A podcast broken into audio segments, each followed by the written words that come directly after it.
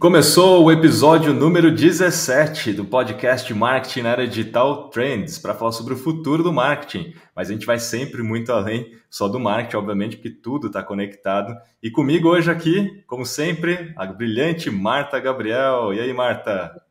E Kiso, querido, maravilhoso Kiso, né? Dupla maravilhosa tá com você. É isso aí. E hoje temos a honra de receber o Alexandre Senra. O Alexandre que está aqui. Alexandre, onde você está hoje, localmente? Vila Velha, Espírito Santo. Vila Velha, Espírito Santo. Então, excepcionalmente, este episódio está sendo gravado remotamente. Você que está acostumado ou acostumada a ver a gente no estúdio, mas justamente por conta disso, dessa distância, a gente não gostaria né, de perder a oportunidade de entrevistar o Alexandre Serra nessa primeira temporada aqui do podcast a gente conseguiu aqui a agenda dele, estamos falando com ele hoje. Então deixa eu apresentar aqui o Senri, apresentar um pouco do que, que a gente vai falar aqui hoje. Hoje vamos falar de Web3, blockchain e criptomoedas. Mas por quê? Porque o Alexandre, ele, primeiro, ele é procurador da República. Né? Mas segundo, ele é coordenador do grupo de trabalho de criptoativos do Ministério Público Federal titular do ofício de combate à corrupção, vice-procurador regional eleitoral e foi o primeiro encarregado de proteção de dados pessoais do MPF. Participou aí da primeira venda, inclusive, de bitcoins feita pela Justiça Federal Brasileira.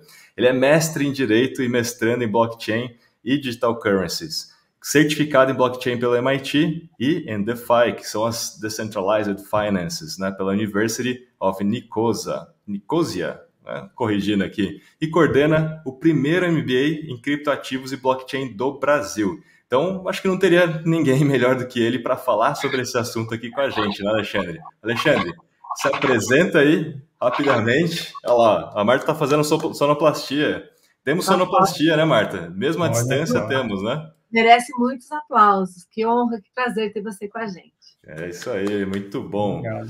Alexandre, primeiro, uma honra tê-lo aqui com a gente, mas Conta para nós aqui um pouco da sua história, como é que foi essa carreira, como é que você foi parar em blockchain, criptos, né, DeFi, Web3. Pois é, Kis, eu ouvi você falar. Primeiro eu queria agradecer o convite, tá? Falar que é um prazer estar aqui com a Marta, estar aqui com você e ter a oportunidade né, de dialogar e de aprender sobre esse tema. É algo que eu gosto de falar a respeito, tá? Eu gosto muito do assunto. Você foi lendo, assim, tudo que eu já fiz e eu fui ficando, nossa, preocupado, cara. Expectativas estão sendo criadas. Porque sempre que alguém começa a ler o currículo de outra pessoa muito extenso, aí fala, ah, porque o fulano de tal é doutor, é pós-doutor. Eu fico pensando, sim, isso é excelente para ele, né? E o que, que isso me diz respeito? É bom para mim? Então, assim, eu queria falar para vocês todos que uma das coisas que eu mais prezo é a clareza na comunicação. Para mim, vale muito pouco a pessoa ser qualificada e não conseguir comunicar minimamente a informação. Então eu vou tomar isso daí como uma máxima, tá, Kisa? E vou fazer uma provocação para você e para Marta, para qualquer ponto que não fique claro, vocês me interromperem e falarem, pô, Serra, não ficou legal. Repete, melhor explicação, não entendi. Por quê? Porque acho que o nosso objetivo maior aqui do bate-papo é levar informação relevante para quem esteja nos ouvindo e nos assistindo, né? Não adianta de nada a gente fazer aqui uma conversa entre três pessoas que não seja informativa para todos os outros, né? Muito então vamos bom. lá, como é que começou o meu contato com esse assunto? Né? Em 2018, o Bitcoin estava chegando lá na máxima histórica, no topo, lá 20 mil dólares. Aí eu, o apostador, sem saber nada do mercado, pum, fiz uma compra. O que aconteceu na sequência? O apostador se tornou o apostador deprimido. Né? Eu não tomei um tombo muito grande porque eu não me expus de forma muito relevante a esse mercado. Mas ninguém gosta de perder. Eu também não gosto de perder. Então eu amarguei aquela dor da perda do apostador inicial que está comprando que nem entende o que, que é, né, que está na carteira. Isso 2018. 2019, eu comecei a ser confrontado com esse assunto na minha atividade profissional. 2019 foi um ano que explodiram pirâmides financeiras no nosso Brasil, sob o pretexto da pessoa estar investindo em criptomoedas. Né? Assim como a gente já tinha já pirâmides envolvendo bois, avestruzes, para quem é da minha geração, a gente passou a ter muitas pirâmides envolvendo Bitcoin. E aí eu fui confrontado mais uma vez com esse assunto e, de certa forma, eu fui obrigado a estudar sobre ele. E aí, quando eu comecei a estudar sobre Bitcoin em específico e blockchain, eu falei, nossa, isso faz sentido.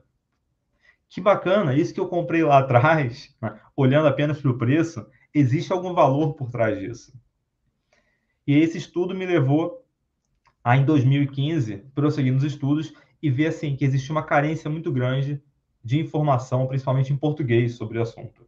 E aí, final de 2020, eu já estava dando aula sobre criptoativos e blockchain, primeiramente para pessoas na minha própria carreira. E dei alguns cursos pela Escola Superior do Ministério Público da União, e comecei a dar curso também em outros órgãos nessa área. E progressivamente fui abandonando, digamos assim, né, o direito em sentido restrito, que é a minha área original de formação, eu tenho mestrado em direito, e migrando para essa parte técnica do Bitcoin e dos criptoativos. E em 2020, 2021, eu continuei dando aula sobre isso, 2022 também. 2022 agora a gente começou o primeiro MBA no Brasil sobre criptoativos blockchain, um negócio assim, que eu queria muito tocar, que me causa muito prazer, tá? Tá coordenando, é muito bacana.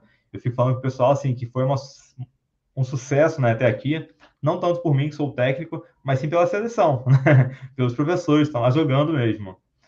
E o que acho que é muito importante, tá, Riso, antes de terminar esse antes de terminar esse meu retrospecto, é falar que não foram fases que, digamos assim, simplesmente foram superadas, né? Não é porque hoje eu dou aula sobre isso que eu parei de mexer com isso, que eu parei de investir. Muito pelo contrário.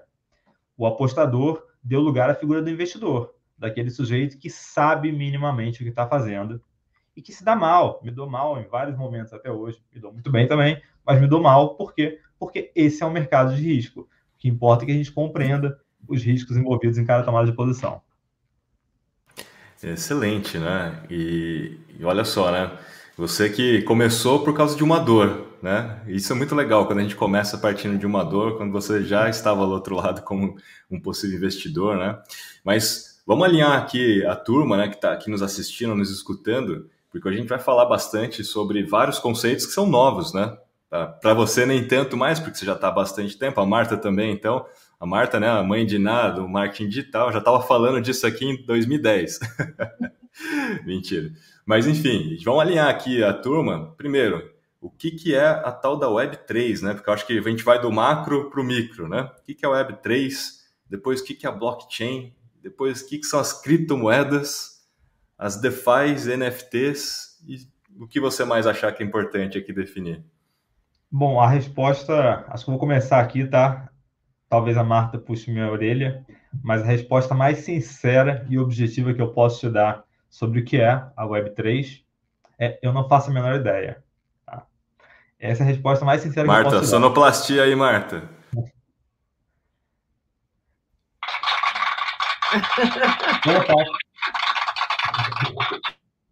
E veja, eu não faço a menor ideia, sabe por quê? Porque nos últimos anos, o Web3 se tornou um rótulo para acomodar qualquer inovação que tenha um potencial disruptivo na internet. Ninguém sabe ainda qual vai ser essa disrupção tecnológica, mas tudo que é novo vai sendo jogado lá dentro do rótulo de Web3. Vou dar um exemplo para vocês.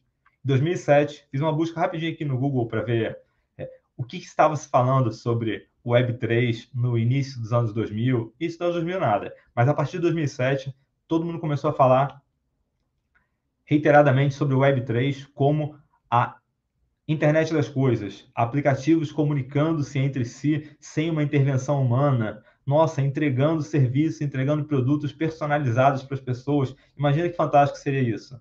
E não tem, obviamente, uma linha falando sobre descentralização em 2007. Em 2007, o Bitcoin nem existia.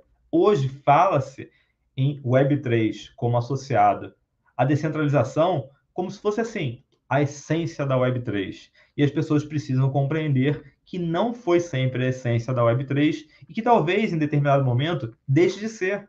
Pode ser que daqui a 10 anos a gente esteja falando em Web3 com um valor, com um designativo que não tem nada a ver com descentralização.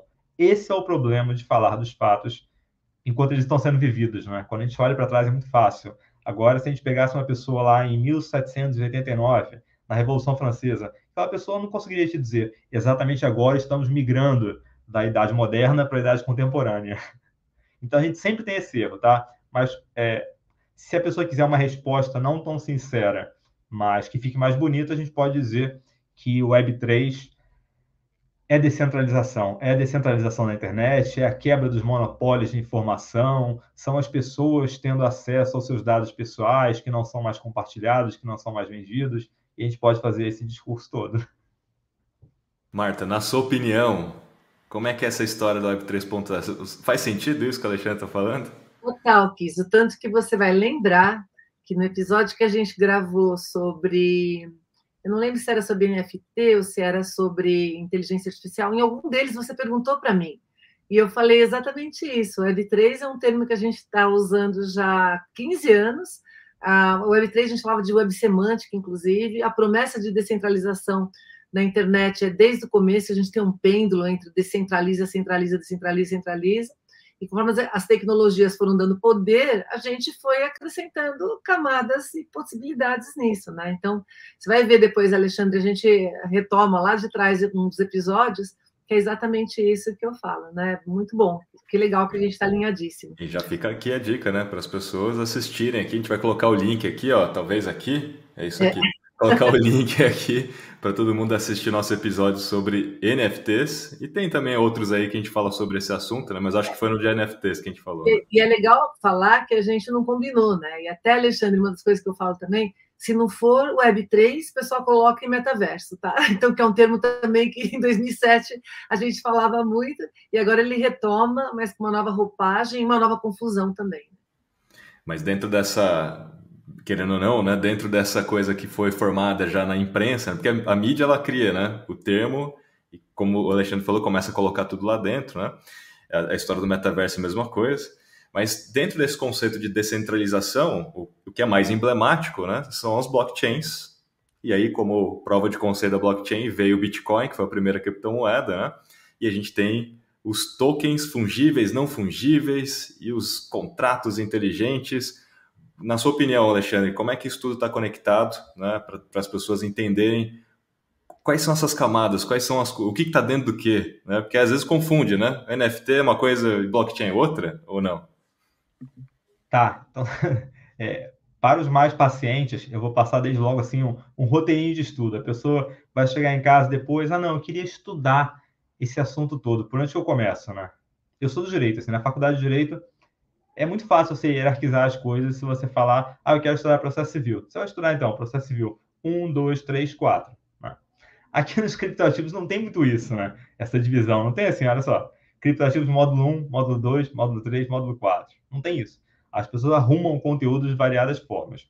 Para mim, me parece que é, a cadeia de estudo que faz mais sentido é começar compreendendo Bitcoin, depois do Bitcoin, estudar blockchain, depois de blockchain, outros criptoativos, depois disso, finanças descentralizadas, por fim, NFTs.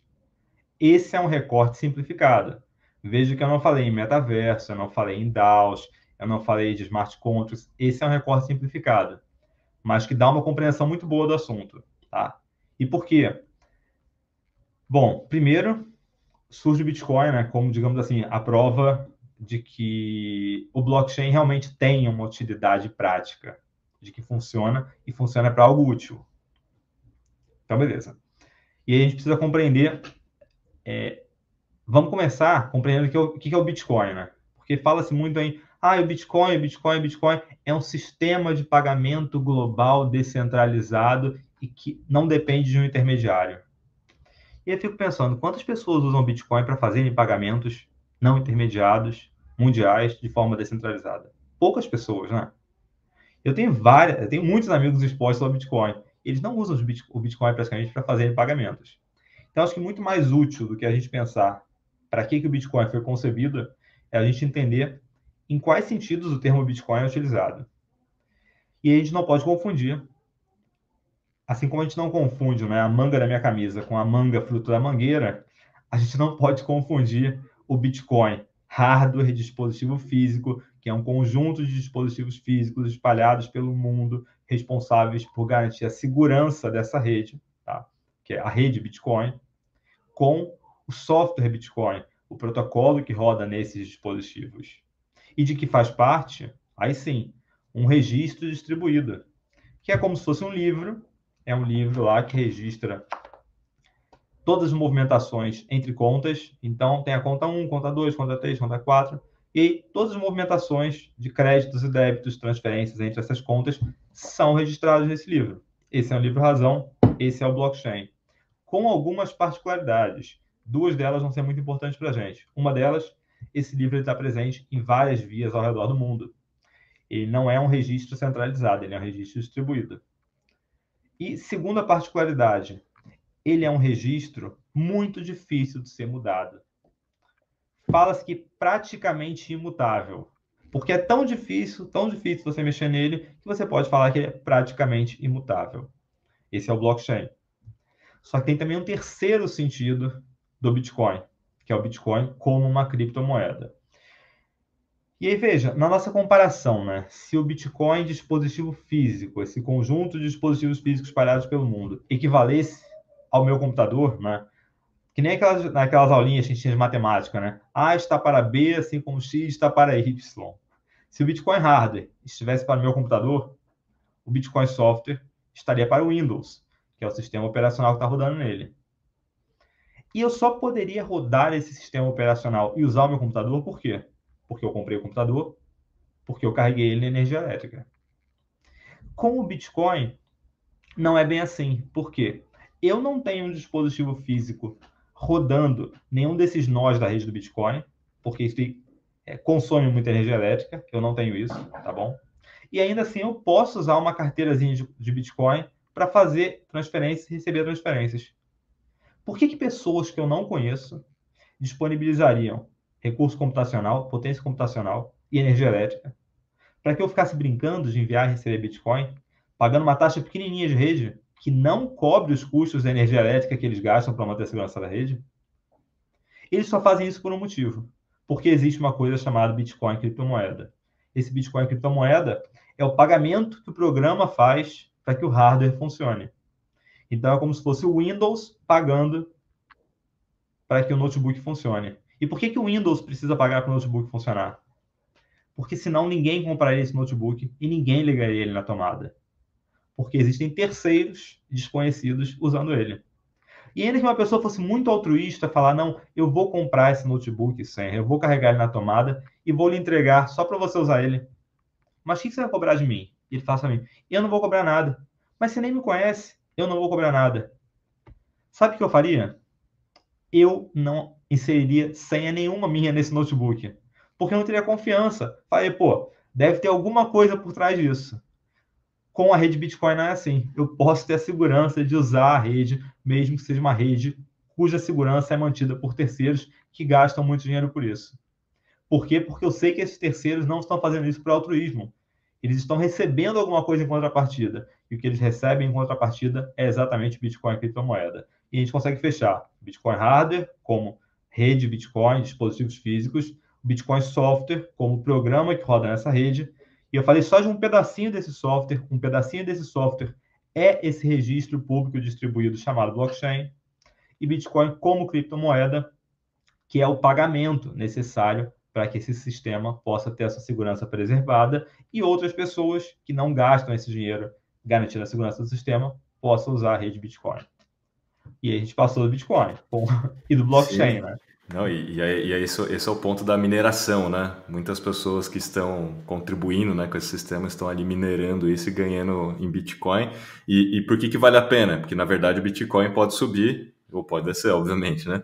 Mas todo mundo aí tem uma expectativa né, de que vai valer muito mais no futuro, então tudo vale a pena, como você colocou, senão não valeria a pena. Né?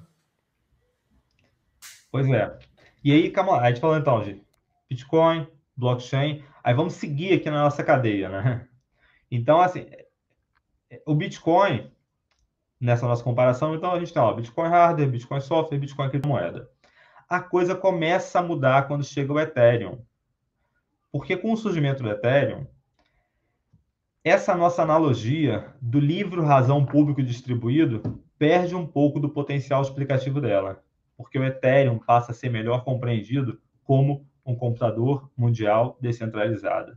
Então, o Ethereum Hardware continua sendo a soma de dispositivos físicos espalhados pelo mundo. O Ethereum Software continua sendo o Windows.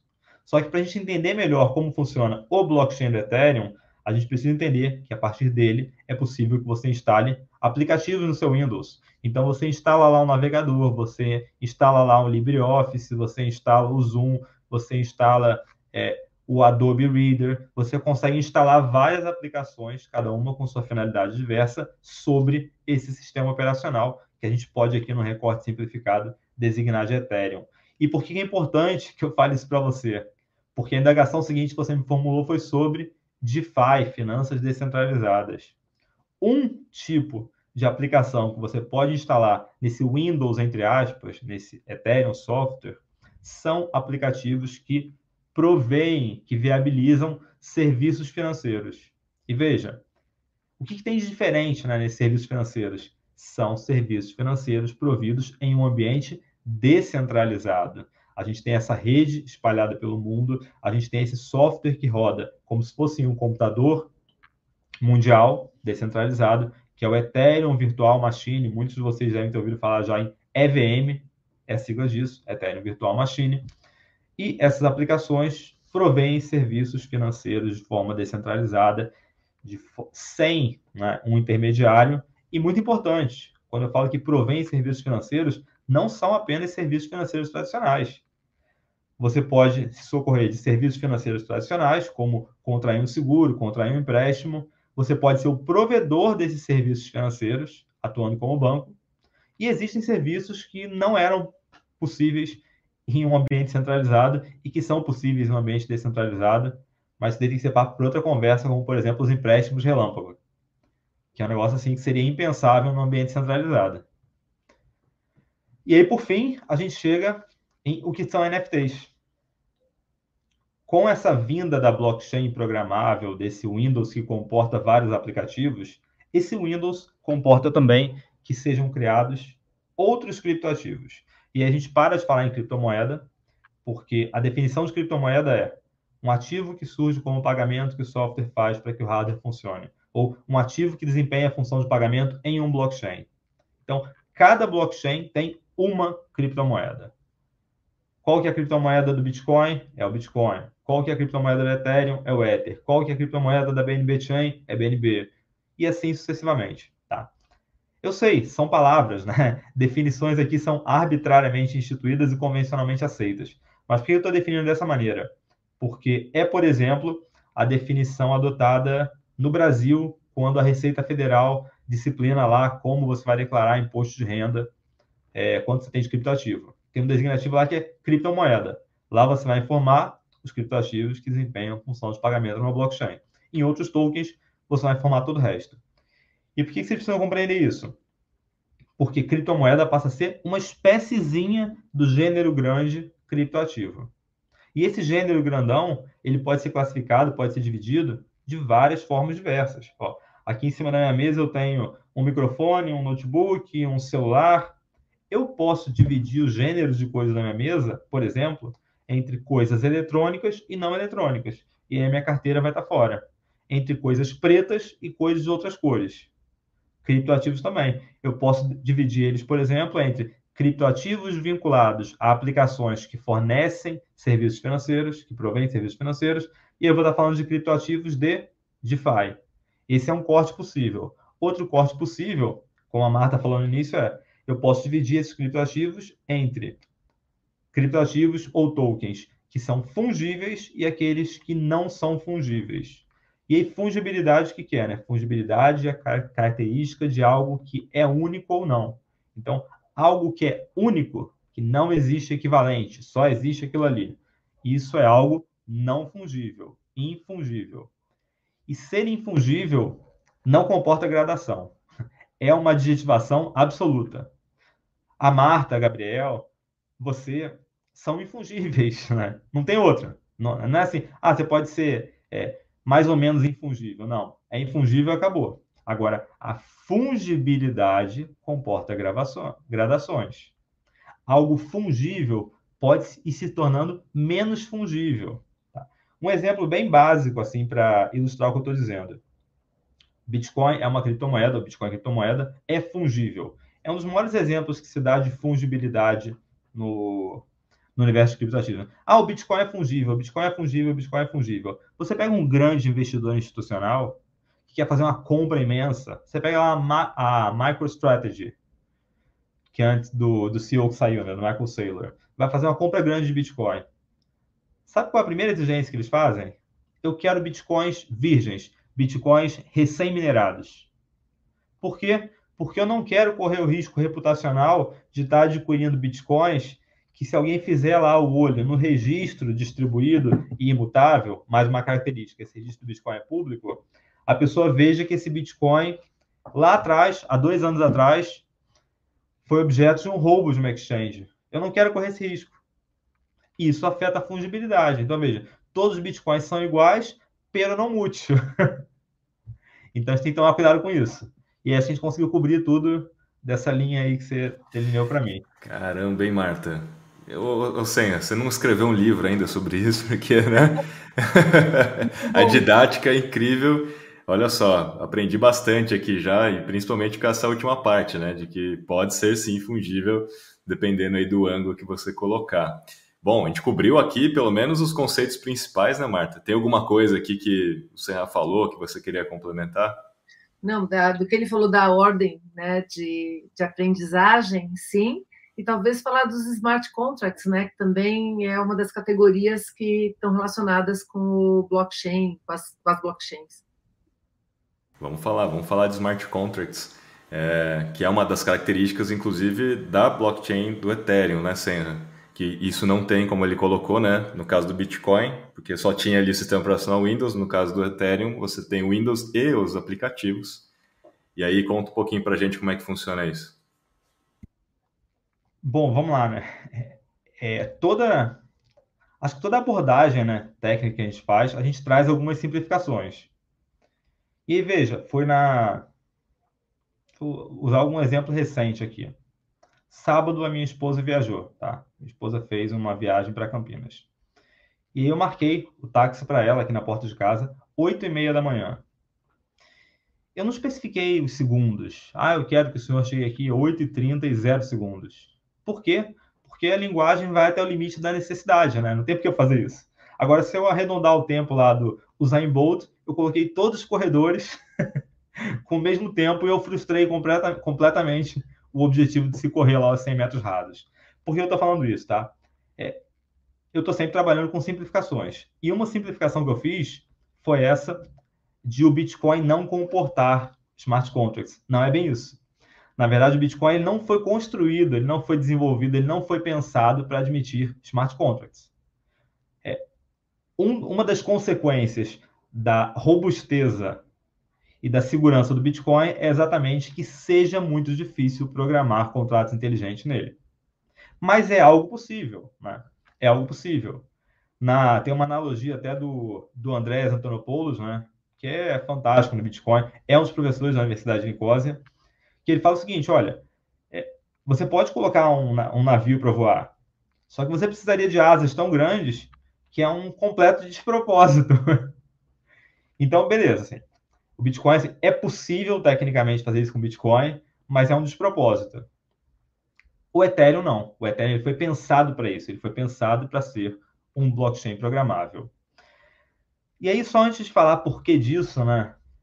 Eu sei que algumas pessoas vão ter essa perplexidade quando estiverem ouvindo o podcast, né? Pô, mas teve gente falando em o blockchain, gente falando em a blockchain, eu falo o ou eu falo a. Não tem resposta correta para isso. Não tem resposta correta para isso. Mas acho que é importante as pessoas saberem qual o critério que eu uso, né, para falar o blockchain ou a blockchain. Repetindo mais uma vez, não tem resposta correta para isso. O critério que eu uso é a concordância mental, a silepse. Então, quando eu estiver fazendo referência ao, a, ao registro distribuído, eu vou falar em o blockchain, e eu vou falar em o blockchain de Bitcoin, o blockchain de Ethereum. Quando eu estiver fazendo referência à tecnologia, eu vou falar a blockchain. Mas repito, esse é um critério meu, não a regra gramatical no vernáculo, na língua portuguesa, para você usar o ou a blockchain. Ninguém está errado por usar o termo em um sentido ou no outro. Beleza, Kiss? Fica esse alerta aí que não está certo, meu. Estou parecendo critério. Sim, não, é porque hoje em dia, né, todo mundo é muito crítico, né? Vai que, né, alguém começa a te questionar, né? Mas é importante, né? Eu, eu teria essa curiosidade. Eu, eu, gosto, eu ah, sempre bem. me coloco muito no lugar do interlocutor, né? Muito bem. Olha só, para a gente começar a avançar aqui, eu acho que todo mundo já entendeu, todo mundo está bem alinhado aqui. E foi incrível essa explicação, realmente colocou, acho que todo mundo na mesma linha. Mas, na sua opinião, diante de todos esses termos e tudo que a mídia coloca, fala aí. É porque só eu, eu deixei aberto a questão do, do smart contract, né? Ah, pode, conclui conclui aí que a gente vai avançando. Tá. É só a gente voltar para aquela nossa metáfora dos aplicativos instalados no Windows. Esses aplicativos, a instalação desses aplicativos são os smart contracts. Então, é correto você falar que smart contracts são aplicativos que rodam em blockchain, aplicativos que rodam de maneira descentralizada. O que viabiliza que esses aplicativos rodem de maneira descentralizada é que eles sejam smart contracts, que eles sejam contratos inteligentes. Ou como eu prefiro falar, tá? É, scripts ou programas auto-executáveis. Contratos inteligentes são programas que rodam em blockchain. Não, agora ficou bem claro. E para quem já trabalha com, com, com isso, ou já trabalhou com isso, né? A Marta já trabalhou com muitos, né? fazendo muitas bates, né? Lembra, né? Marta, bate, endossa. É, tudo, tudo vem com conceito, eu falo que tudo vem com raiz faz, né? Tá vendo? Só tá mudando de nome, né? Mas é isso, acho que esse é o ponto, né? As coisas vão mudando de nome, a imprensa vai dando uma característica para tudo isso. E na sua opinião, quais são os mitos em torno de blockchain, Web3, smart contracts, para que todo mundo continue aqui alinhado entendendo que tem mitos, né? Tem, tem mitos, tem incompreensões, tem confusões, e me deixa um pouco angustiado. É, eu, eu não sou uma pessoa de preciosismos, tá? Eu não falo assim, ah, tem que chamar é, tal objeto assim ou assado, não tá errado, eu, eu não sou uma pessoa de preciosismos. Então, veja, não me incomoda que a pessoa queira chamar uma geladeira de cadeira. O que não dá é para a pessoa querer sentar em cima da geladeira. Então, a gente não pode ter essas confusões linguísticas. Todo termo que a gente usa tem que ser adequadamente definido. Então, eu queria falar aqui de três mitozinhos rapidinho para a gente quebrar um pouco isso daí, tá? Primeiro, carteiras de criptoativos, as pessoas pensam que armazena criptoativos. Então, vamos quebrar esse mito já. Carteiras de criptoativos não armazenam criptoativos. Carteiras de criptoativos armazenam chaves privadas. Se você perde uma carteira de dinheiro com dinheiro dentro, você perde o dinheiro. Se você perde uma carteira de criptoativos, entre aspas, com criptoativos dentro, você não perde os criptoativos. Você perde os criptoativos quando alguém tem acesso indevido às suas chaves privadas. Primeiro mito é esse daí. Segundo mito, NFTs as pessoas associam a imagem, a figurinha. Então vamos quebrar esse mito. NFTs não são figurinhas. Fala mais uma vez para não ter dúvidas a respeito. NFTs não são figurinhas. Repercussão disso. Minha coleção, por exemplo, SUP lá, 100 RX de PS, é uma coleção de NFT, a imagem é igual em todos os NFTs. E a pessoa fala, poxa, mas isso é um NFT mesmo? Sim, porque o NFT não é a imagem, o NFT é um registro único no blockchain. É isso que torna o NFT insubstituível, não fungível. Eu fiz um sorteio umas semanas atrás de uma bolsa lá de 99% no MBA entre quem tinha o meu NFT na carteira.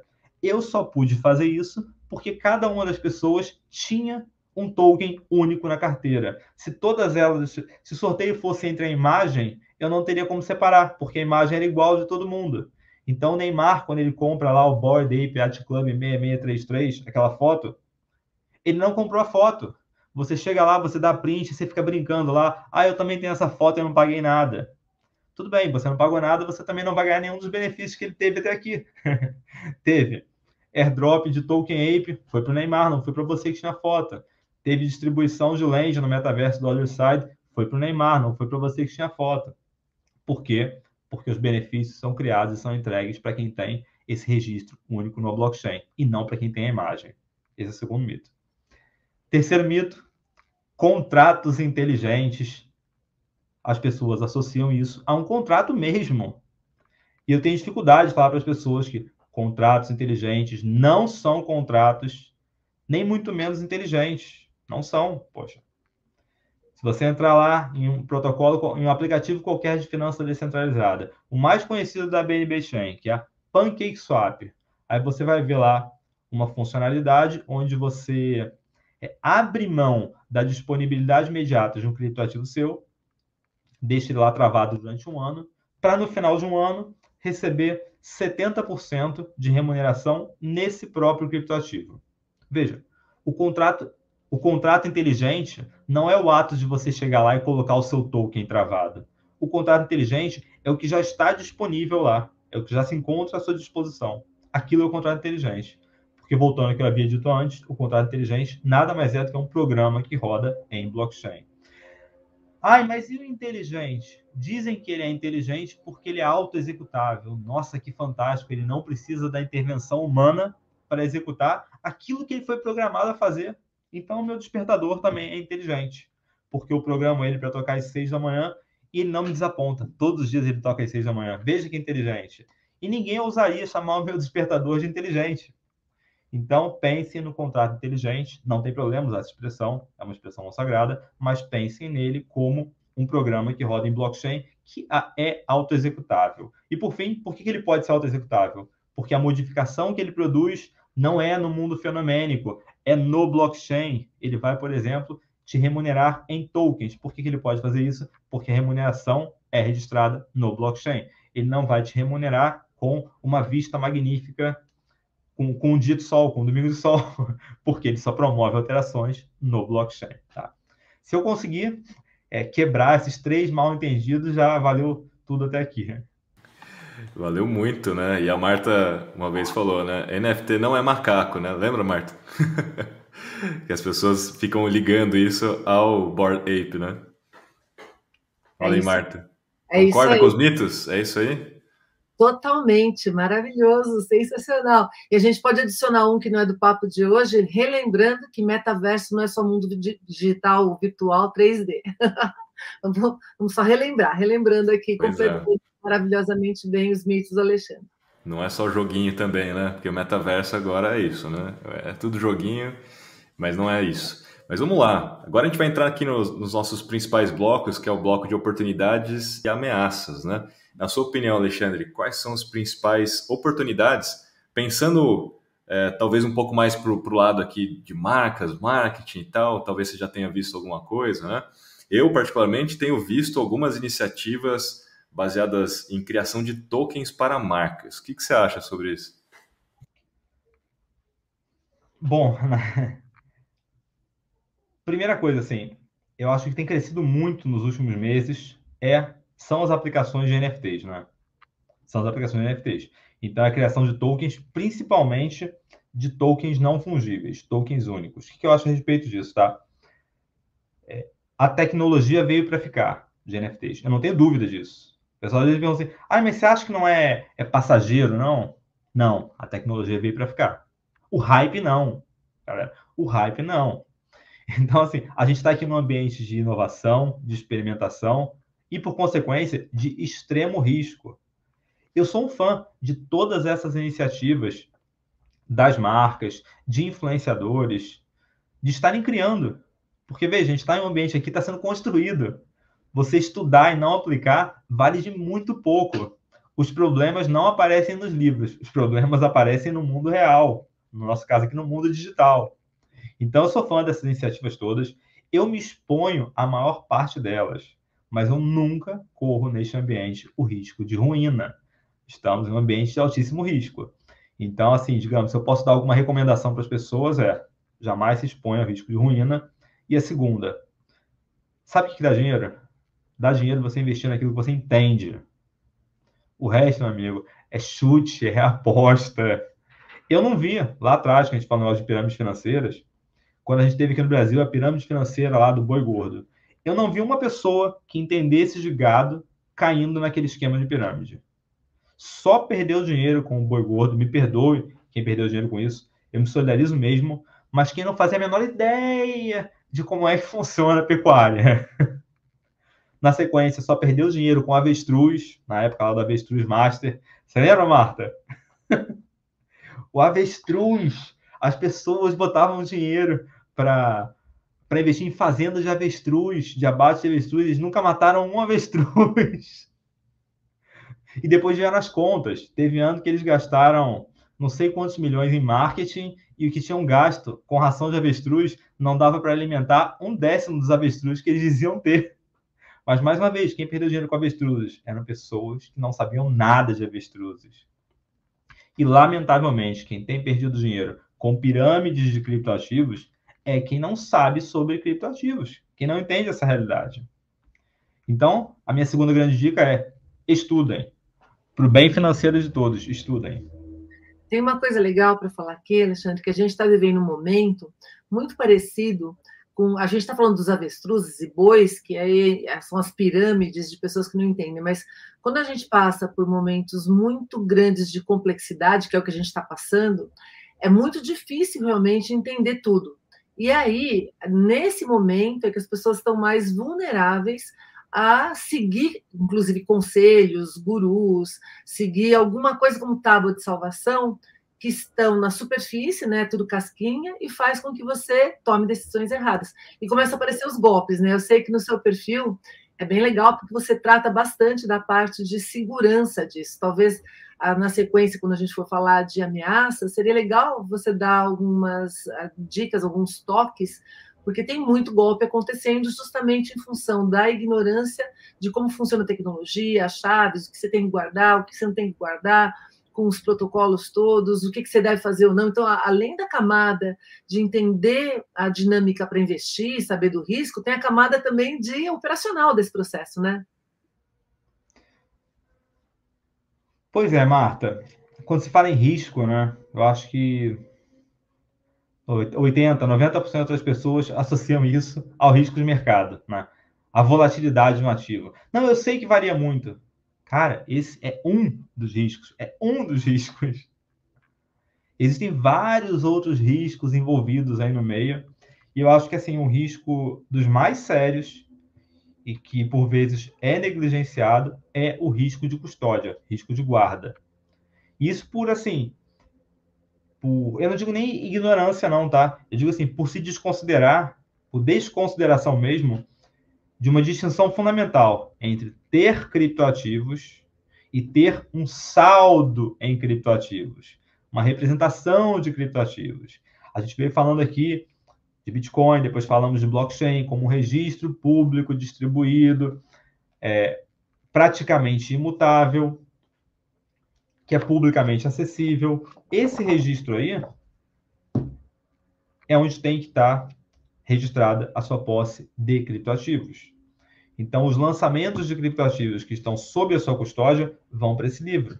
Consequentemente, não existe uma única pessoa que possa apagar o seu, seu criptoativo. Por quê? Porque ele está registrado em um livro que é público, distribuído e praticamente imutável. Não confunda isso com o saldo que você tem em exchanges, né? em corretoras de criptoativos, em posse de terceiros. Existe uma frase muito conhecida nesse mercado, né, que é not your keys, not your coins. Se as chaves não são suas, os criptoativos não são seus. E essa frase também não dá conta da gravidade desse fenômeno, porque a pessoa acha que se trata disso. E aí, quando quebra uma exchange, sabe o que a pessoa pensa? Ah, eu vou entrar na justiça e vou conseguir de volta os meus criptoativos. Não! Sabe por que não? Porque se as chaves não são suas, talvez os criptoativos nem existam. Isso é um saldo em um registro privado. Você está confiando em um terceiro. E esse terceiro talvez tenha mentido descaradamente para você. Talvez se você pegar o saldo de todos os clientes daquele terceiro e somar, você chegue a um valor de 10 vezes o número de criptoativos que aquela pessoa de fato tem. E o dia que a pessoa quebrar, como é que ela vai ressarcir todo mundo? Não vai. É matemática básica isso. Então não confundam criptoativos, que são os registros desse livro público distribuído praticamente imutável, com saldos em criptoativos, que são registro em uma instituição centralizada, em um banco de dados centralizado e pouquíssimamente regulado, tá? Não comecem com essa questão de comparar o saldo que você tem em uma exchange com o saldo que você tem no banco. O sistema bancário é fortemente regulado. A chance de você ter um problema sério com o banco, de perder o seu saldo, é pequenininha. A chance de você ter um problema sério com uma exchange é considerável. Não pode ser ignorada. Muito, muito, muito considerável, né, Marta? Até tem um, um documentário Netflix, né? que uhum. mostra exatamente essa história né, de, um, de uma exchange que o, o dono supostamente morreu, né? E aí ninguém viu o corpo e, e, cadê, né? E sumiu e todo mundo perdeu dinheiro de fato porque o token não era era só da exchange, né? Os tokens, entre aspas, né? Mas bem colocado, né? Você queria falar, Marta? Eu queria fazer uma pergunta, aproveitar né, o, o momento dos riscos, porque a, a gente sabe que a, o Bitcoin tem, a, tem como definição que ele é finito, certo? Então, você tem a, é exponencial invertido a, a mineração, a quantidade de bitcoins que você gera. E aí eu queria saber a sua visão, sua opinião sobre isso, de ele ser finito e, teoricamente, de por que ele é finito, ele uh, pode valer priceless, né? E fora isso, é junto com essa mesma pergunta, Alexandre, eu queria que você desse a sua visão sobre, ok, ele pode ser finito, valer priceless, etc., mas por que, que nesse cenário ele seria ele adotado e não outras criptos, quando a gente tem tantas outras? É, então, isso, isso seria uma coisa bem bacana para a gente discutir aqui. Bom, vamos lá, né? Tá passando um caminhão de gás aqui, não tá fazendo barulho não, né? Pode ir, tranquilo. Então vamos lá, olha só. É, a primeira coisa, né? Deixa eu. Vamos afastar uma, um primeiro equívoco, que é aquela história, de repente, da pessoa achar que, ai, como é escasso, é valioso. Como se todas as coisas escassas fossem valiosas, né? Alguns anos atrás, eu estava trabalhando, 1h20 da tarde. Esse horário me marcou bastante. Estava lá no meu gabinete, trabalhando normalmente, 1h20. 1h21, eu estava em posição fetal no chão, gemendo de dor. E aí me colocaram no carro, perguntar... primeiro perguntaram se eu estava bem, né? Óbvio que eu não estava bem. E aí me colocaram no carro, me levaram para o hospital. Eu gemendo, não conseguia nem falar, fizeram ultrassom, cálculo renal. Operei no mesmo dia, tiraram as pedras, fiquei super bem. E aí o médico me mostrou aquela pedrinha dentro do frasquinho, perguntou: quer guardar? Eu falei: eu não, joguei esse troço fora. Ele podia ter falado para mim: poxa, mas é super raro é raro, deu trabalho para ser extraído, te causou uma dor enorme e você vai jogar fora assim? Sim, vou jogar. Por quê? Porque não tem valor nenhum. Não é porque é raro que vai ter valor. Então, cuidado com esse raciocínio de que o Bitcoin vai se tornar inestimável porque ele é raro e ele é esgotável. Isso não é verdade. E a Marta trouxe uma objeção que é extremamente pertinente com a qual eu concordo. E se não for ele o adotado? As coisas se tornam valiosas, nesse contexto aqui, se elas fornecerem uma utilidade e quando a gente fala em contexto é, monetário, se elas forem adotadas, não adianta nada. Ah, mas o Bitcoin ele apresenta todas as características para ser uma excelente moeda. Ele é divisível, ele é agrupável, ele não se deteriora fisicamente, ele é facilmente transportado. Eu ouvi dizer que você pode fazer uma transferência de um bilhão de dólares e pagar 4 dólares só de taxa. É isso mesmo. Mas você tem um bilhão de dólares para transferir? Quantas pessoas têm um bilhão de dólares para transferir? Então, assim, cuidado com isso, tá? Isso tudo é verdade. O Bitcoin tem todas as características para ser uma excelente moeda. Agora, se ele vai de fato ser essa moeda ou não, depende de um aspecto fundamental: confiança. Confiança nele. Se o consenso se estabelecer em torno da confiança em um outro ativo, de repente, que já tenha surgido ou que vá surgir, que desempenhe as mesmas funções, o Bitcoin vai passar a valer algo muito próximo de nada. Eu acredito que a chance disso acontecer, do Bitcoin passar a valer algo próximo de nada, é muito, muito, muito pequena. Eu, entendimento pessoal, opinião. Por quê? Porque o Bitcoin tem algumas características que não podem ser reproduzidas. Você pode fazer um criptoativo igualzinho ao Bitcoin, mas você não pode construir o primeiro criptoativo a de fato ter empregado a tecnologia blockchain eficientemente. Você não, você dificilmente vai conseguir construir um criptoativo grande é, cujo desenvolvedor permaneça anonimamente. Permaneça no anonimato, como foi o caso aí de quem atende, de quem atendia pelo pseudônimo de Satoshi Nakamoto, que até hoje não se sabe se era um homem, uma mulher ou um grupo de pessoas. Então, existe, existem algumas condições históricas que envolvem o Bitcoin que não são reproduzíveis. Por isso, eu acho que ele vai ser bem sucedido no longo prazo. Então, vamos lá. Bitcoin é criptomoeda, tá? Então, cuidado, né? Porque não foi à toa que eu falei lá atrás de Bitcoin hardware, Bitcoin software, Bitcoin criptomoeda. Porque isso é necessário para apoiar o desenvolvimento que a gente está fazendo agora. As pessoas tendem a ver o Bitcoin hoje como se o Bitcoin fosse igual o Bitcoin lá de 2009, de 3 de janeiro de 2009, quando foi minerado o primeiro bloco, o bloco Gênesis. O Bitcoin criptomoeda é o mesmo. O Bitcoin criptomoeda é o mesmo. O Bitcoin software, não o Bitcoin Software ele é atualizado. Ele já passou por duas imensas atualizações uma em 2017, uma em 2021. Então, cuidado com isso. O Bitcoin não é obsoleto por ter sido o primeiro, tá? Então, vamos lá. Bitcoin é criptomoeda agora. 21 milhões de Bitcoins é um número que jamais vai ser superado. Isso está gravado em pedra. Não está. Não está. O Bitcoin, ele é, Bitcoin Software, ele é uma rede de consenso. Se o consenso estabelecer favoravelmente a ampliação do número de bitcoins, olha só, metade, metade da rede mais um, mais de metade do poder computacional da rede, resolveu aprovar uma mudança aqui, aumentando o número máximo de bitcoins de 21 milhões para 100 milhões. Pode ser mudado. Isso, isso não está em pedra. Agora, isso vai ser mudado? Muito, muito, muito provavelmente não. Por quê? Porque, mais uma vez, o Bitcoin depende da confiança das pessoas. Qualquer bem que pretenda desempenhar um papel monetário, ele precisa de confiança. Sabe por que, eu uso real? Dinheiro, não tem nenhuma nota real aqui, mas por que uso real? Não é porque eu confio, mas moedas fiduciárias têm essa mágica. O governo soberano ele pode impor, não interessa se você confia nesse padrão monetário, você vai usar ele porque ele é obrigatório no meu país.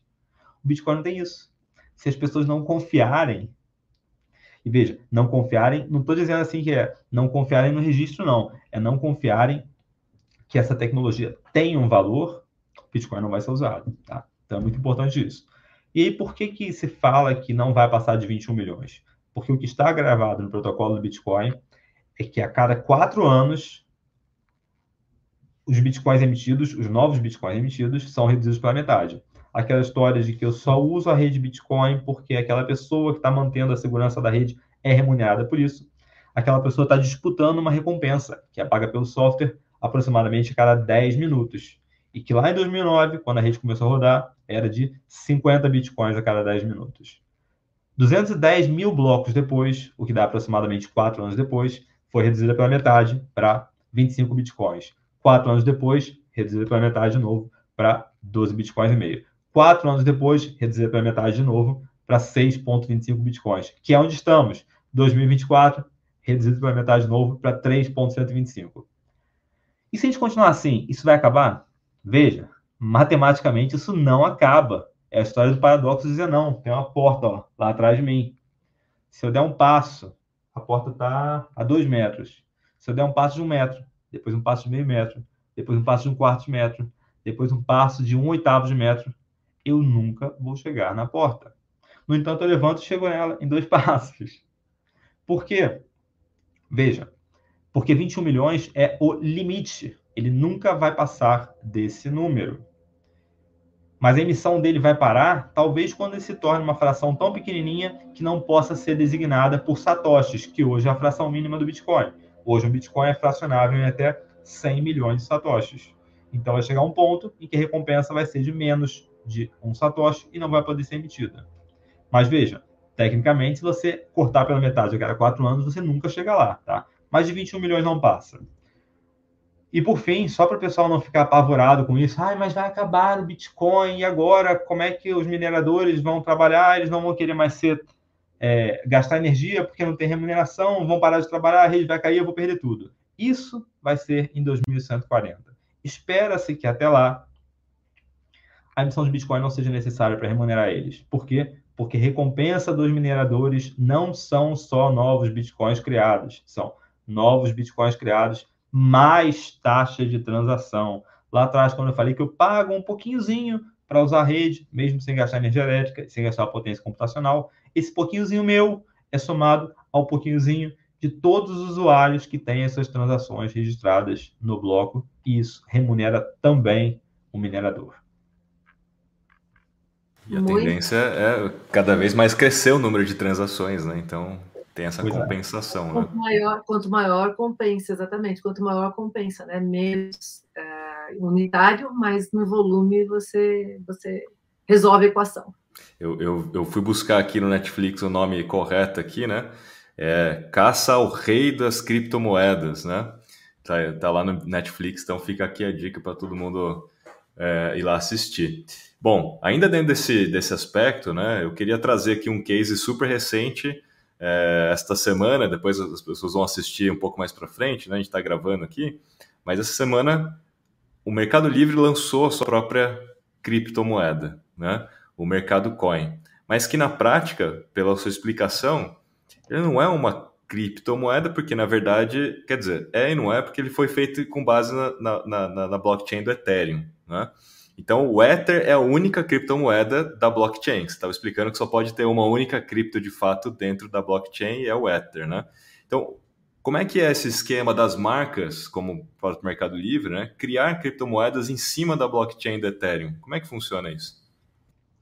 Bom, então vamos lá, né? É aquela história, né? O nosso único cuidado é não, não sentar em cima da geladeira. Então, veja, não tem problema. Ah, vamos usar então criptomoeda agora num outro sentido, tá bom? A gente usou lá é, manga para chamar a manga da minha camisa, vamos usar agora para chamar o fruto. Legal. A gente usou o termo criptomoeda para designar o criptoativo, o único criptoativo que desempenha a função de pagamento em um blockchain. Agora a gente vai usar o termo criptomoeda para designar qualquer criptoativo que tenha uma utilidade de pagamento. Ah, pagamento dentro da blockchain? Não. Pagamento de serviços, pagamento de produtos. Então, beleza. É uma criptomoeda. Por quê? Porque o Mercado Livre criou um criptoativo, um token que vai ser usado para aquisição de produtos e serviços veiculados pelo Mercado Livre. Mas não dá para a gente confundir as coisas. Jamais confundam o token, e token em sentido amplo, que o Mercado Livre criou, com o Ether. Por quê? Porque vocês vão começar a ver que vários tokens. Ah, não, poxa, todo token tem aqui o número do contrato inteligente dele. Qual que é o número do contrato inteligente do Ether? Essa pergunta foi feita várias vezes. Não tem, porque criptomoedas não têm contrato inteligente. Criptomoeda é o criptoativo que desempenha a função de pagamento naquele blockchain. É o que serve para isso, que viabiliza o blockchain.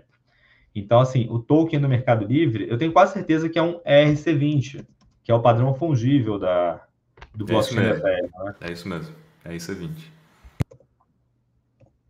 Pois é, então é isso. Atenção para isso, galera. É uma criptomoeda no sentido de que é um token que pode ser utilizado para pagamento de produtos e serviços veiculados no Mercado Livre. Nesse sentido só que é uma criptomoeda, tá? na hora de declarar lá o imposto de renda, quando você vê lá o campo lá, ó, preencher declaração de criptomoedas, não é nesse campo que você vai colocar o seu token no Mercado Livre. É no campo de outros tokens. E nesse caso nem, nem existe conversão, né? Pelo que eu vi lá deles, não, não, não, não tem como você fazer um, uma swap, uma coisa assim, né? É, mas vamos lá. Existe blockchains privadas, na sua opinião? Dá para se utilizar desse tipo de conceito para uma organização? Tem sentido fazer isso ou não? Depende né? do que, o que nasceu primeiro, o ovo ou a galinha, né? Porque, veja, é, esse é um problema, né? Acho que não é um problema muito técnico, muito tecnológico. É mais um problema semiótico, um problema de linguagem. Nosso ponto de partida realmente tem que ser a definição, né? Então, por isso que a gente começou definindo lá blockchain. E eu falei blockchain como registro distribuído, praticamente imutável. Eu só vinha usar o termo público lá na frente, quando eu falei do Bitcoin, olha, e você pode abrir e ver as transações que estão nesse livro. Por quê? Porque o mais comum, o que mais se faz frequentemente é isso, é definir o blockchain como um registro distribuído e praticamente imutável. Se a definição, se a nossa definição, né, é, arbitrariamente estabelecida e convencionalmente aceita. Foi essa, se a gente concordar que a gente vai chamar isso, essa realidade de blockchain, blockchains privadas são blockchains. Agora, se a gente começar a trazer outros requisitos, como, ah, é, é um registro resistente à censura, é um registro público, é um registro que não conhece fronteiras. Se a gente trouxer esses elementos todos para a nossa definição do conceito de blockchain, blockchains privadas estão fora. Muito bom. Bom, a gente falou bastante aqui já de ameaças, né? A gente falou também já de algumas oportunidades.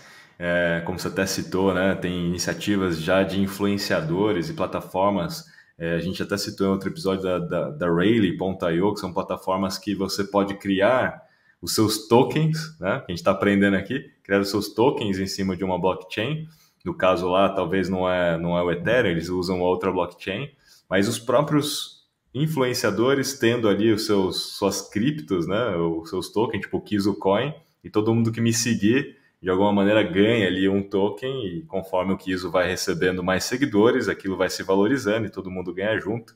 E obviamente tem benefícios, assim como no caso do Bored Ape, tem algum tipo de benefício também, as pessoas podem usar minha própria cripto para comprar conteúdo exclusivo, né? Esse negócio é um negócio que vai tá ficando cada vez mais, vamos dizer assim, né? É, é comum os influenciadores quererem monetizar e monetizar e sair, digamos, de, de alguma forma, né, da dependência de uma única plataforma como o Instagram ou como só o YouTube, né, e ter o seu próprio aplicativo, como aconteceu, né, acho que até o Whindersson Nunes criou um aplicativo proprietário e tal para tentar não depender mais das, é, é, é, das plataformas, né? Como é que você enxerga essa iniciativa? Quais são os cuidados aí que, né, que quem está escutando a gente, quem está vendo a gente, tem que tomar ao tentar criar esse tipo de criptoeconomia em torno de si? Eu não vou nem falar do, do risco regulatório, né, que é um risco que existe para praticamente qualquer inovação no Brasil. Existe risco regulatório. A gente nunca sabe o que, que CVM, Banco Central vão entender. Então não dá muito, né? Para a gente, é, digamos assim, não fazer as coisas pela insegurança, porque aí você tolhe totalmente o ambiente de inovação também, tá? Algumas diretrizes, algumas máximas. A primeira delas, é tokenizar as coisas ou N, NFTizar as coisas não faz com que elas sejam mágicas, não torna elas mágicas. Isso é importante dizer, tá bom?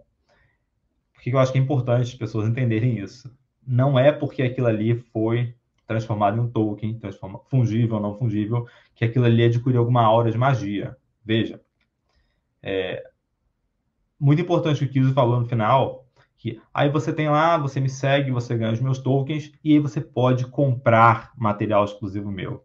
Veja, não dá nada que seja usado para fins meramente especulativos pode chegar a um bom termo. Por quê? Porque para alguém ganhar dinheiro, alguém tem que perder dinheiro e perder no sentido de gastar mesmo. Que foi o grande problema que a gente viu há meses atrás, ano passado, né? Com os jogos Play to Earn. Todo mundo queria jogar, todo mundo queria ganhar, e todo mundo negligenciava o fato de que alguém tinha que pagar aquilo ali. Veja, pessoas, projetos criam tokens. Quem cria dinheiro, quem imprime dinheiro é Banco Central. As pessoas criam tokens tokens que assumem o valor de mercado se outras pessoas tiverem interesse em comprar. Se mais ninguém, ou a partir do momento em que mais ninguém queira comprar aquilo ali, o valor daquilo ali derrete e vai a zero. Então, recomendação objetiva para as pessoas que queiram se expor a isso. Compre aquilo que você queira usar. Compre aquilo ali para usar. Ah, eu vi valor nisso daqui, bacana. Tudo bem. Cuidado com essa compra especulativa. Ah, não, eu vou comprar para vender mais caro porque isso não, isso nunca termina bem. Talvez quando terminar, você pode fazer parte daquela minoria de 1% que ganha dinheiro com aquilo ali, ou o que é mais provável, fazer parte da maioria de 99% que pagou os lucros do 1%, né? Então, cuidado com isso. Mas eu vejo com bons olhos a inovação. Eu acho que a gente está aqui no ambiente de experimentação mesmo. E, assim, sinceramente, é... a culpa, digamos assim, é da falta de informação. Olha, eu estou aqui desenvolvendo, estou aqui colocando as coisas no mercado, estou aqui inovando. É óbvio que pode dar errado. Isso aqui é uma mente de experimentação. A culpa é sua que se expôs aí imensamente, ou seguindo aí um influencer que falou uma besteira qualquer, ou pior ainda, seguindo o que outra pessoa fez. De repente, outra pessoa comprou, meu amigo, de repente, outra pessoa comprou é, mil, mil, mil dólares de um criptoativo. Sabe por quê? Porque mil dólares talvez componha 0,1% da carteira dele. Aí você chega lá com seus únicos mil dólares lá que você juntou ao longo de não sei quantos meses, que é todo o valor que você tem de reserva de emergência, aí faz igual. Aí o negócio dá errado e você não entende porque o cara tá rindo, não tá nem aí com isso, e você tá arrancando os cabelos. Então, cuidado. Mas, Alexandre, é bem legal isso que você está falando, porque, ah, primeiro, né, deixar bem claro, é uma coisa que a gente fala um tempão, até eu quis, eu, várias vezes a gente fala é sobre uh, comparar o marketing com o investimento, inclusive as plataformas. Né? Você não vai investir no TikTok, no início do TikTok, o mesmo recurso, empenho que você já investe em, em canais consagrados, você vai equilibrando. Mas eu acho que tem um problema bem grande no Brasil, e de maneira geral, de educação financeira, que já é uma das coisas que estão relacionadas com risco, e educação no assunto, do que, que se está falando, do que se está tratando. E essa, essa simetria, inclusive, de financeira e a assimetria informacional causa essas perdas e ganhos que é o que você está falando, né? Então, é, por isso que eu acho que é tão importante, a gente está tão feliz de ter você aqui com a gente, porque para é, esclarecer esses pontos, inclusive sobre um outro ângulo, porque a gente fala muito sobre marketing, tecnologia, eu falo bastante, você traz uma outra visão, por exemplo, que é de riscos regulatórios, ah, de ambiente de experimentação, e para isso ficar bem claro na cabeça das pessoas, até quando isso se tornar mainstream e com muito mais adesão, que a própria autorregulação é uma forma de regulamentação, né? Quando você tem mais gente né, né é, nesse bolo, não é uma coisa que está sendo ah, fácil de ser manipulada. Excelente. Acho que esse episódio vai ser um episódio né, que vai marcar aqui a nossa temporada para todo mundo saber a fundo aí como é que funciona esse universo. Mas chegou a hora da gente fazer um pequeno jabá aqui. É o jabá do Alexandre Senna, que é um jabá dos, das NFTs dele. Olha, olha o óculos lá, o Alexandre da Marta. Esse aqui é o óculos do Jabá. É, esse aqui é o óculos do Jabá. Esse é o momento em que a gente dá um benefício para quem está nos escutando, para quem está nos vendo. Olha só, gente, você que já, já sabe, que já escutou outros episódios, né? Da mecânica. Faça um post com insight, com algum insight daquilo que o Alexandre falou. Marque aqui o marketing na era digital e marque também o Alexandre. Arroba Alexandre Senra, tudo junto, underline. Tá aí no nome dele aqui, a gente deixou aqui na tela também para você ver, para quem está escutando a gente. Repito, arroba Alexandre Senra, com um R só, underline. E aí marca a gente com esse insight e você vai estar concorrendo a um NFT da comunidade do Alexandre. Conta aí, Alexandre, como é que funciona isso? Como é que você vai fazer esse sorteio? Bom, é, não sei, como é que eu vou fazer sorteio? você já fez isso antes, né, que eu já vi, então você tem um esqueminha lá, né? Mas assim, todo mundo que, que, que marcar né, e fizer seu insight, a gente já vai ter ali dentro do Instagram ou do próprio LinkedIn, né? A gente vai ter quem é que fez. A gente vai chamar essas pessoas para quê? Para poder ter o seu NFT, né? Legal, então. Então tá bom. Aí a então, gente pode, se você quiser, Alexandre, a gente pode sortear para você. Você disponibiliza e a gente ah, sorteia. legal. E aí você falou uma coisa bem interessante também sobre aquela mentoria, não é isso? Contei para a gente. ah, também... sim, olha só, pessoal. Pô, a Marta falou comigo assim hoje. Pô, então, Senra, é, tem uma coisa bacana, tal, se queira dar de jabá para nossa audiência? Eu falei, tem. Tem um negócio muito bacana que eu lancei há uns dias atrás, que é minha coleção de NFT. NFTs de utilidade barra comunidade. Entendam isso, utilidade barra comunidade. Eu não falei em momento nenhum NFTs de especulação. E aí, quando eu lancei, contar rapidinho para vocês como é que foi esse histórico do lançamento, tá? Eu coloquei lá na página. Esse aqui é um NFT cujas utilidades, cujas eventuais utilidades serão construídas e reveladas ao longo do tempo. E aí as pessoas começaram lá a mintar o NFT e tal. Cada um deles tinha um valor de 0.011 Ether. Estava dando aí uns 100, 100 e poucos reais cada um. E aí as pessoas logo depois de mintar, a gente começava já assim. Poxa, quando que vai ter utilidade? Quando vai entregar? Eu falei, não sei, não sei se vai ter. Por que, que eu fiz isso? De não divulgar. Claro, a, a resposta mais malandra é porque eu não queria me vincular a nada. Mas a resposta mais precisa é porque eu não queria gerar especulação em cima dele.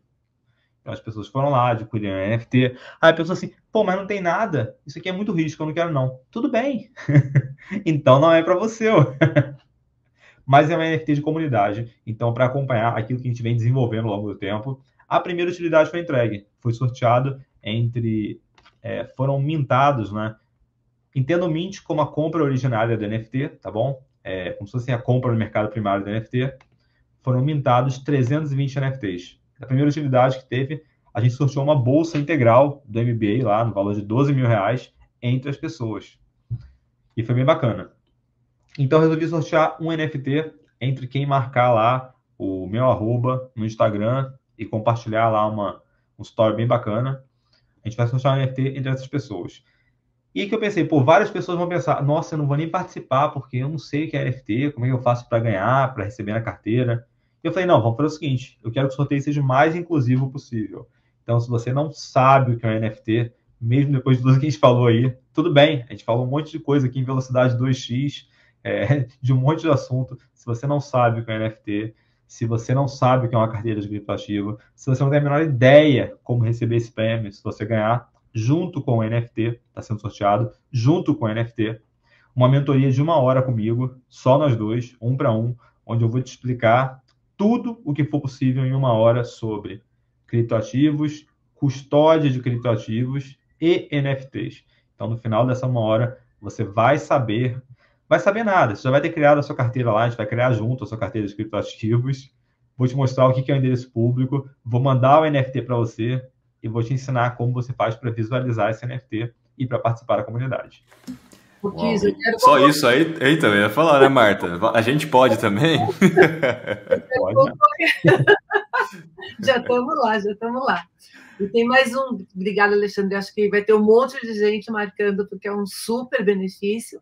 E para quem é, marcar né, nesse, nesse episódio, já está marcando em todos os outros até o final, vai concorrer a um NFT. Isso é só, ó, NFT não é estátua, NFT não é imagem, né? ao registro de um NFT do Trends Marketing Digital, de uma das palavras né, do, do, do, nosso bloco de palavras desse, dessa temporada. Então, não deixem de marcar o Alexandre, o insight, ele trouxe tantos insights aqui que ó, o meu takeaway vai ser de quase que um, um episódio inteiro.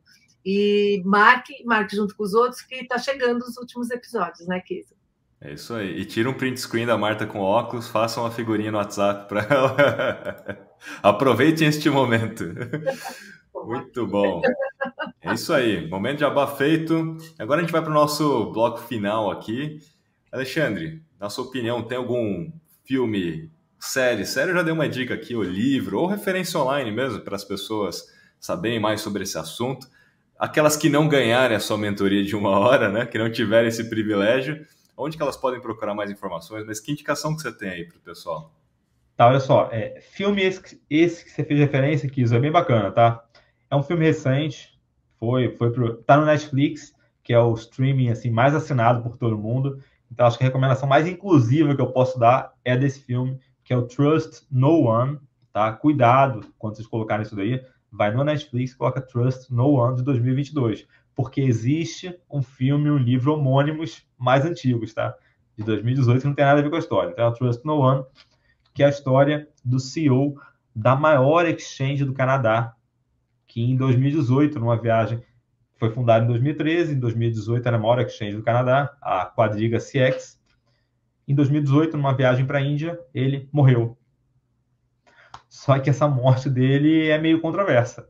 E eu não vou contar mais nada, porque eu não vou dar spoiler do filme, mas ele morreu e o filme explora isso daí. Se ele morreu mesmo, se não morreu, o que aconteceu? Porque qual que foi o problema decorrente dele morrer? Né? Por que, que a morte dele interessa tantas pessoas? Porque na sequência divulgaram que ele era a única pessoa que tinha as chaves privadas com acesso aos criptoativos de todos os clientes. Lembra daquela história? Not your keys, not your coins? Pois é. Ele teria morrido e levado para o túmulo o equivalente a 190 milhões de dólares em criptomoedas. Não era pouca coisa. Então, a recomendação do filme é essa. Recomendação de material, tá? Eu coloquei no link da minha bio no Instagram, no arroba Alexandre Sem underline, dois links, tá? Tem, além do link para minha comunidade lá do Telegram, tem outros dois links abaixo. Um primeiro link para Binance Academy, tá? Binance Academy é, é um braço da exchange Binance que voltado à educação. Por que, que eu acho muito interessante? Porque além de ter artigos de alta qualidade em português, eles ainda têm um projeto chamado Learn and Earn, onde você estuda e ganha tokens por isso. Então, eles eventualmente soltam lá um curso novo, você faz o curso e recebe tokens, equivalentes, equivalentes assim a, a 2, a 3 dólares por ter feito aquele curso. Você responde um quizzinho no final e você recebe esses tokens aí, equivalentes a 3 dólares, que eu acho bem bacana. E outro link, gratuito esse curso, tá? O outro link também material gratuito e de muita qualidade é o link para os cursos abertos da Universidade de Nicósia, que é onde eu faço meu mestrado. A Universidade de Nicósia tem já dois é, cursos abertos tradicionais, um que é a introdução aos criptoativos, que é o Introduction to Digital Currencies. Esse é em inglês, tá? Esse segundo. E o outro, que é o Introdução a Finanças Descentralizadas, Introduction to DeFi, e agora, em outubro, vão lançar a turma do Introdução ao Metaverso e aos NFTs. E tem um negócio bem bacana. Além de ser gratuita a inscrição nesse de metaverso, a sua inscrição é fazer um mint de um NFT de graça. Então você entra lá, faz o mint do NFT e você está inscrito. E com o NFT na carteira, e paga só o gas por isso, que é a taxa para que essa transação seja escrita nesse livro público distribuído. Excelente, hein? Gostei da indicação. Eu vou, vou entrar nisso aí, hein? Olha lá, sonoplastia da Marta. Muito bem. Marta, temos takeaway? Temos takeaway de, acho que uma hora de takeaway. Deixa eu voltar para as minhas folhinhas iniciais. Vamos ver que a Marta foi desafiada hoje, viu, Alexandre? É, Consegui fazer um resumo desse episódio. Hoje é o takeaway mais violento da minha história. Vamos lá. então, takeaway, pessoal. Tem por óculos, que Marta sem óculos não consegue. Óculos normais, ok? Vamos lá. Takeaway do senhor Alexandre Senra maravilhoso que a gente veio falar sobre Web3, blockchain e cripto.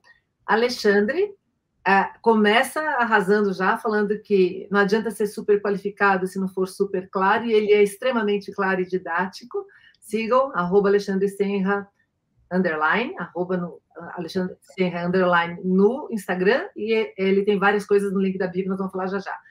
É, ele contou histórias sobre ir de apostador para investidor, e todo o processo de educação que foi necessário para isso, e entrando no mercado de risco, que é onde, inclusive, hoje ele dá aula, coordena o MBA e trabalha, obviamente, com a parte profissional, avaliando riscos desse cenário. Web3, quando a gente chega nas definições, não faço a menor ideia, todos nós estamos tentando fazer uma ideia do que é a Web3 conforme ela vai se desenvolvendo, então ela vai ao longo do caminho.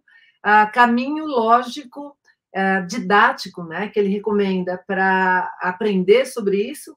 Primeiro os bitcoins, blockchain, outros criptoativos, DeFi, que é as finanças descentralizadas, e o NFT, que são os tokens não fungíveis. O Bitcoin, começando com o primeiro dos conceitos, ele foi concebido para ser um sistema de pagamento global, descentralizado. Ele é composto de hardware, software, mas também a moeda, né, ou a moeda específica que é o cripto.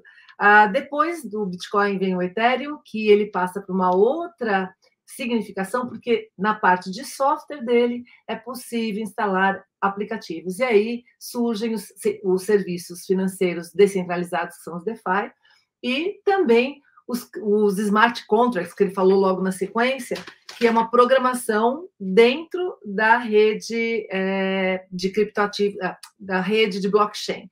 Uh, NFTs, na sequência, é um dos tokens, é um, do, um dos tipos de criptoativo que se tem, que não é só para pagamento, que é para qualquer coisa que tenha valor único. E aí a gente vem para o conceito de fungível e não fungível. O não fungível tem valor único, o fungível pode ser trocado, só que mesmo o Bitcoin, que é dado como exemplo de super fungível, ele pode não ser tão fungível assim, dependendo da origem dele, por onde ele já passou, ou seja, ele tendo história. É, uma distinção importante, a blockchain, quando a gente está falando de tecnologia, ou blockchain, quando a gente está falando de registro, não é obrigatório, mas uma recomendação bastante bacana que eu gostei. Mitos, ele acabou com três mitos de uma vez. O primeiro, é, carteiras de criptoativo não armazenam cripto, armazenam chaves privadas. Se você não tem a chave, você não tem cripto, tá? Você não tem o dinheiro. Então, a, a, quem tem a chave é que é dono do processo. NFTs não são figurinhas. É o registro único do blockchain. É isso que é NFT. E contratos inteligentes não são nem contratos nem inteligentes. Na realidade, eles são automatizados. Ah, próxima, próxima, próxima. Vamos lá, Martinha. Oportunidades. Vamos ver aqui. Pá, pá, pá, Oportunidades. Aplicações de NFTs. A tecnologia veio para ficar, mas o hype não. A gente dispensa o hype, mas o hype faz parte do processo de qualquer coisa nova que entra no ambiente de inovação.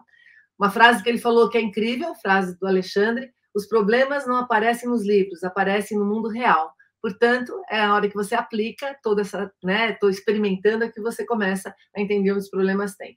A recomendação dele: estude, estude, estude, estude. Recomendação minha do Kiss também, a gente está to totalmente de acordo com ele.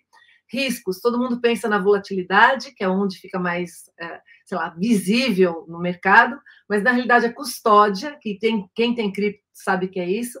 A custódia é ter criptoativos na mesma coisa do que ver o saldo em alguma operadora, em alguma, uh, alguma rede de vendas, né? Então, outro risco é pouquíssimo regulado, então é diferente de você ter um saldo em uma operadora e você ver na sua conta bancária. Perguntamos para ele sobre o Bitcoin, a escassez do Bitcoin. E aí, para começar, nem tudo que é escasso é valioso. O Bitcoin realmente tende a um dia é, parar de ser minerado, mas isso pode ser mudado? Provavelmente não. Por quê? O Bitcoin tem um valor histórico bastante grande, primeira criptomoeda, primeiro criptoativo, na realidade, é, e, e comprova, como comprovação do conceito do, da blockchain. É, também é, é tem um, um, fundador, um criador anônimo, que também é extremamente valorizado é, há, há muito tempo, né? É, faz parte da, da história. Então, essas coisas não são reproduzíveis. Ah, ufa! Para finalizar, é, perguntamos, Kiso perguntou sobre o Mercado Livre e o Mercado Coin, que é, é, seria a moeda do Mercado Livre, é um token. Então, na hora de fazer a declaração, o Alexandre é, recomendou, não declare na parte de criptomoedas, declare na parte de outros tokens. Deixa eu ver mais o que a gente... Ah, blockchain privados para organizações, é, se, se, a definição de blockchain for que é distribuído e imutável, teoricamente ele pode ser privado. Se tiver na definição de blockchain que ele tem que ser público também, sem fronteiras, privado não rola. Moedas dos influenciadores, cuidado com riscos regulatórios. É, as coisas não torna elas mágicas e valiosas por causa disso.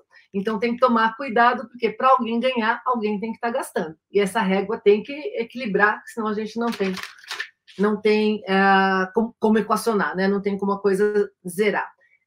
Referências de filmes para a gente terminar: é Trust No One, é, de 2022, Netflix, cuidado com os anteriores, que conta a história bem interessante de um CEO de uma operadora.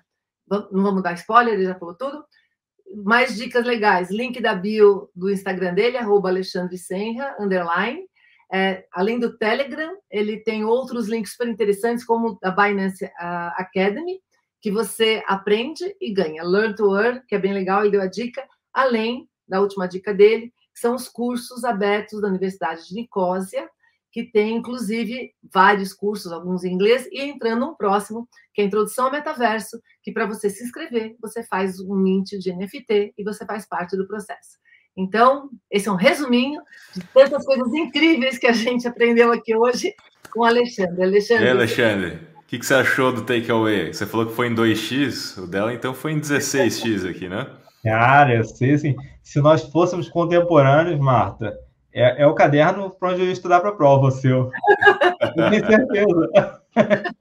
É aquele caderno da turma que todo mundo tira cópia para estudar é, na prova. É, isso aí. Tá doido, né? Lembrou muito, muito bem. É que foi Ó. muito, muito bom. Ó, gente, eu só falei metade do que ele falou, tá? Então, se você pegou isso pelo caminho, começa lá de novo e ouve três vezes esse podcast que vale a pena. Eu tava é, querendo ouvir só o final, é, Não, mas esse takeaway é só para memorizar aqui, né? Tudo que você falou, realmente para as pessoas saírem desse episódio já, pô, uma coisa mais completa. Mas fica aqui a dica, gente. Acesse o Instagram do Alexandre, link da bio né, Alexandre? Porque lá no link da bio ah. você tem vários outros links legais, inclusive essas dicas que ele deu aqui, e o OpenSea, que tem toda a coleção dele lá dos NFTs. Comunidade dele, que a partir de dele. hoje eu vou lá, tá? Eu vou lá mintar hoje, vou fazer parte da comunidade, eu quero fazer uhum. parte. Muito bom. Isso aí, Alexandre, foi uma honra novamente tê-lo aqui conosco. Obrigado por ter aceito o nosso convite. E aí, Martinha, é, gostou? Foi Amei, foi incrível, obrigada de coração. Você sabe, né, Alexandre? Gente, a gente convidou o Alexandre antes, mas ele teve neném, que é uma coisa importantíssima na vida e única, mas né? Também já. já está dormindo de novo. Então, foi no período que ele teve neném, agora que o neném dele já está com alguns meses, maravilhoso, uma delícia, ele está aqui com a gente. Olha, não tem palavras para agradecer, mais aplausos para você, você merece todos os aplausos do mundo. Super obrigada, meu querido, de coração, muito bom. Kiso, querido, obrigada, meu parceiro maravilhoso de todos os podcasts. É isso aí, tamo Obrigada. junto. Alexandre, palavras finais. Queria agradecer mais uma vez a oportunidade e o convite da Marta, a você, Kiso, e falar que foi muito bacana o bate-papo. Vocês viram que eu, eu gosto pra caramba de falar. Então, por mim, é, tá um prazer, é um prazer estar aqui, entendeu? E falar para sua audiência ficou com dúvida, manda perguntar no Instagram, que eu sempre respondo, pelo menos uma vez por semana, eu abro a caixinha. Para mim é um prazer isso. Dialogar é muito importante. Legal. E é legal falar para as pessoas que estão aqui, porque assim, gente, eu conheci o Alexandre nas mídias sociais, no Instagram, e o conteúdo dele é realmente incrível. E porque eu acompanhei o conteúdo dele, que eu virei fã, inclusive a gente já mandou para ele kit de quando lançar livro. Ele é, assim, realmente ele traz casos do dia a dia. Então eu recomendo muito, ou seja, eu não estou recomendando porque ele está aqui, ele está aqui, eu estou recomendando porque eu encontrei ele no meio de todo esse monte de coisa ele é realmente sensacional. Sigam o Instagram dele, que vale super a pena. Eu sigo e sou fã. Boa, muito bom. Gente, mais uma vez, obrigado, obrigado, Marta, obrigado, Alexandre. E vocês que ficaram aqui com a gente né, até agora nesse episódio. Nos vemos no próximo, no episódio número 18. Valeu, até a próxima.